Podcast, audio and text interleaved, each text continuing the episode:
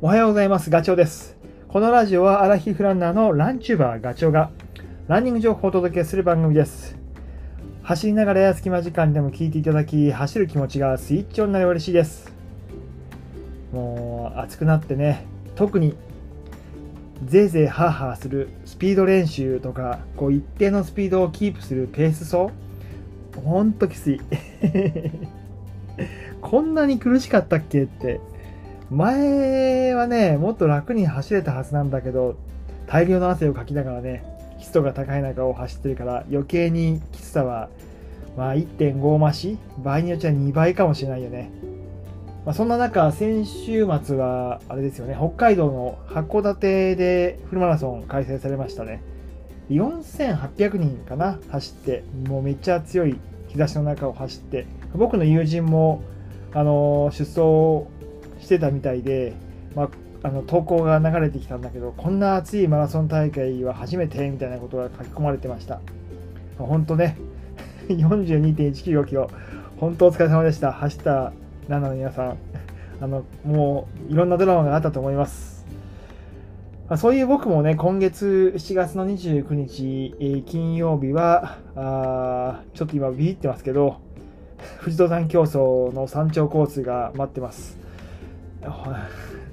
なんだろう、本当に今僕考えてるのは4時間は切りたいなと思ってるけど、大丈夫かなってすごい心配ですね。その4時間も高いね、心拍数で走り続ける。それも坂道しかないんで、上りのね、もう、えらい大変なのがもう目に見えて分かってるので、すごいこう、怖いです、今。言ってしまうと。だそれにあと来月8月は北海道マラソンもねあの走る予定で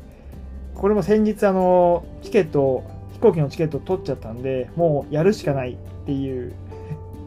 まそんな今あことを思いつつこの話をしてるんですけど。で、まあ、最初に話したその心拍のぜいぜいハーハ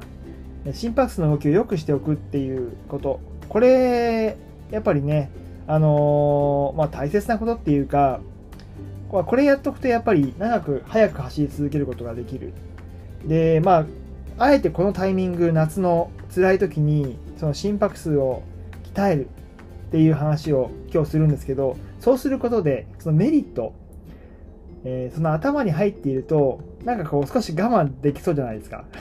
そんないいことがあるんだったら、ちょっと暑いけど頑張ろうかなって。それが分かんないと、やっぱり気持ち折れちゃうので、あそういう意味で、自分に言い聞かせる意味で、またこの話を、またっていうか、これ、前も話したんだけど、しようかなっていうふうに思ってます。あえてこのタイミングでね。で、まあ、やっぱりランニングって、心肺機能と、えー、逆筋力、足の筋肉がこう、二軸になって、うまく噛み合うことで、速く長く走り続けることができる。で、まあ、筋肉に関して言うと年齢重ねていっても、あのー、まあ、成長するっていうか強くすることができるってよく言われるけどそれは心臓、まあね、心肺機能を、まあ、司る心臓も全く同じで筋肉で作られてるからそのぜいぜいハーハーやって最大心拍数を上げてでその平常時の心拍数との差があればあるほどに、えー、と体を動かすことは楽になるはずです。逆に言うとその心拍数がその普段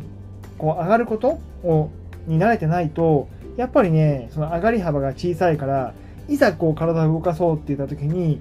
あの動かない苦しくなりますよね。でちょっと話それるけど僕この前 本当かなと思ったけど最大心拍数がね時計がこう最大心拍数を、えー、と上回りましたとこの数値を最大にしますかって問いかけが来たんですよ。それが194だったんですね。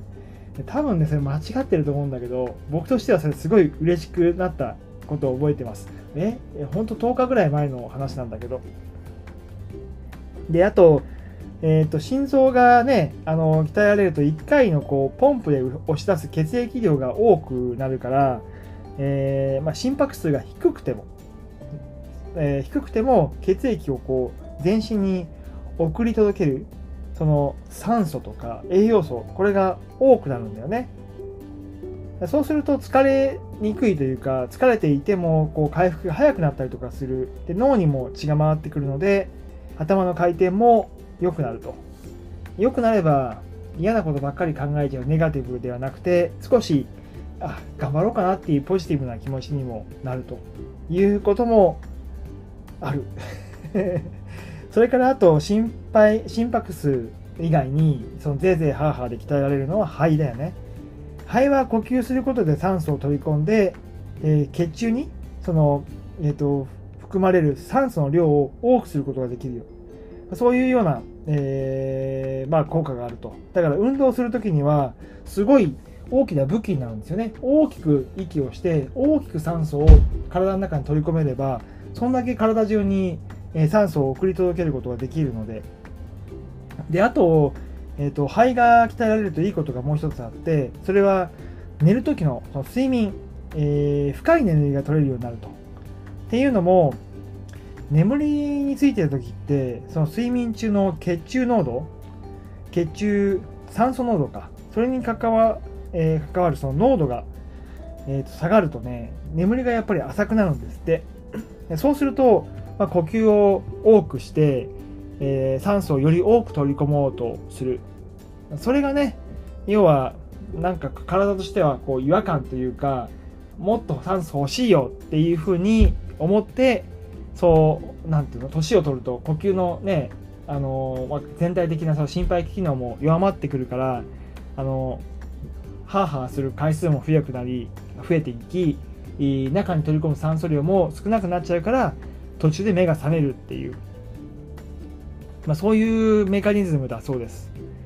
まあ、あとはね、もうランナーは睡眠でこう体力回復をするわけで、その大切な時間、あの本当に深く寝れば寝ただけ、えー、疲労した筋肉が回復するので、とにかくこう、えーと、成長ホルモンもたくさん出るし、寝ることってすごい大切なことなんですよね。っていうことで、えっ、と、ぜいぜいハーハー、苦しいけど、避けてきたけどなんとなくその、えーと、メリット心肺機能を鍛えるメリットを聞いておくとこうなんかやる気が出てきませんか。だからスピード練習とかね。あ坂ダッシュ明日ちょっと 明日今日か。今日お休みなんで午前中はまだあの雨降らないっぽいな降らないようなんで天気予報では。ちょっと坂道走ってこようかなって思ってますけど、まあ、そういう風にね心肺機能に少し刺激を入れて揺さぶるのもいいと思います。いいいいそうすると少しは夏でもねあの スピード落ちずに頑張れると思います。それからあとはあのー、まあ、心肺機能っていうこととは関係ないけど、まあ、間接的には関係あるのかな。ふくらはぎ。これを鍛えるのもやっぱりいいよね。ふくらはぎってえーと、足にある血液を心臓の方へ戻してくれる、まあ、いわゆる第二の心臓って言われてますけど、まあ、ここを鍛え鍛えるっていうかある程度動きを良くすることで、まあ、良くするって伸び縮みを